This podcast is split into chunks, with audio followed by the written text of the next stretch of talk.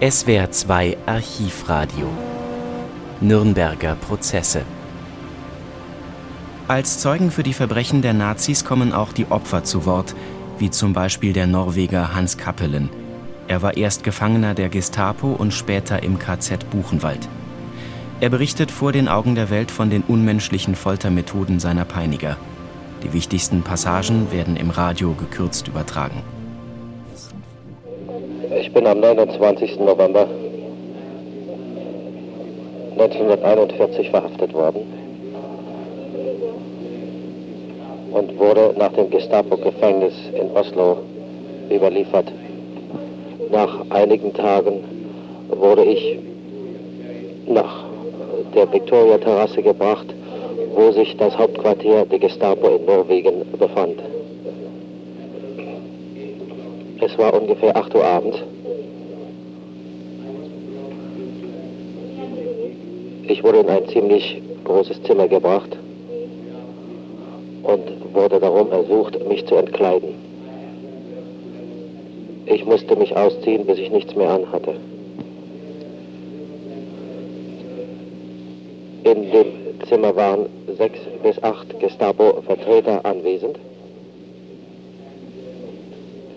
Ihr Führer war Kriminalrat, das war sein Titel, Fehme. Er war sehr wütend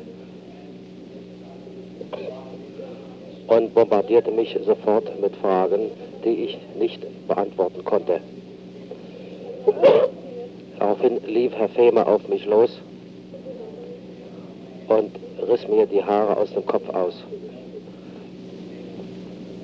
Das Haar lag auf dem Fußboden neben mir. Plötzlich fingen sie alle an, auf mich loszurennen und verprügelten mich mit Gummiknüppeln und Eiser, eisernen Drähten. Dies schmerzte natürlich sehr und ich fiel daraufhin in Ohnmacht. Man brachte mich wieder zum Bewusstsein zurück. Und zwar goss, mir, goss man eiskaltes Wasser über mich. Ich musste mich natürlich übergeben, da ich mich furchtbar krank fühlte. Aber das machte sie nur noch wütender. Und sie sagte mir, machte hier sauber, du dreckiger Hund. Und ich musste mit meinen Händen wieder äh, sauber machen. Das war aber nur der Anfang der Schrecken, die diesem Opfer der Gestapo noch bevorstanden. Der Zeuge schilderte, wie er hilflos in eine Zelle geworfen wurde, wo er einige Tage verbrachte. Und unter atemlosem Schweigen der Anwesenden im Gerichtssaal fuhr er in seinem Bericht fort. Nach einigen Tagen, wahrscheinlich der Tag vor dem Weihnachtsabend im Jahre 1941, wurde ich wiederum während der Nacht nach der Victoria-Terrasse geschafft.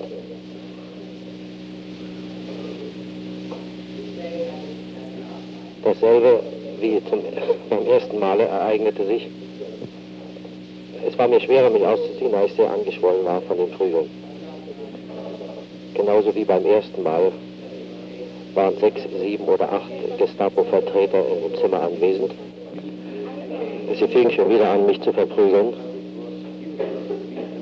Aber es hat keinen Zweck, einen Mann zu verprügeln, der schon derartig angeschwollen war wie ich und so aussah wie ich. Dann fing sie eine andere Methode. Sie fingen an, meine Arme und Beine zu drehen und zu brechen. Mein rechter Arm ist äh, ausgerenkt Ich hatte einen fürchterlichen Schmerz und fiel wiederum in Ohnmacht. Dann geschah wieder dasselbe wie beim ersten Male. Goss einen Kübel Wasser über mich und ich kam wiederum zum Bewusstsein. Ist es möglich, diesen mittelalterlichen Qualen noch weitere hinzuzufügen? Ja, der Gestapo war es möglich. Sie war ja mit dazu berufen, unsere Kultur in alle Welt zu tragen. Nachdem der Zeuge Kapelän unter unsäglichen Schmerzen tagelang ohne Hilfe in seiner Zelle gelegen hatte, wurde er erneut vor seine Folterer geschleppt. Hören Sie wieder selbst, was er über sein weiteres Schicksal aussagte. Und dann legten sie eine Art äh, selbst verfertigte äh, Holzpresse mit einer Schraube um mein linkes Bein und fingen an, es zuzuschrauben,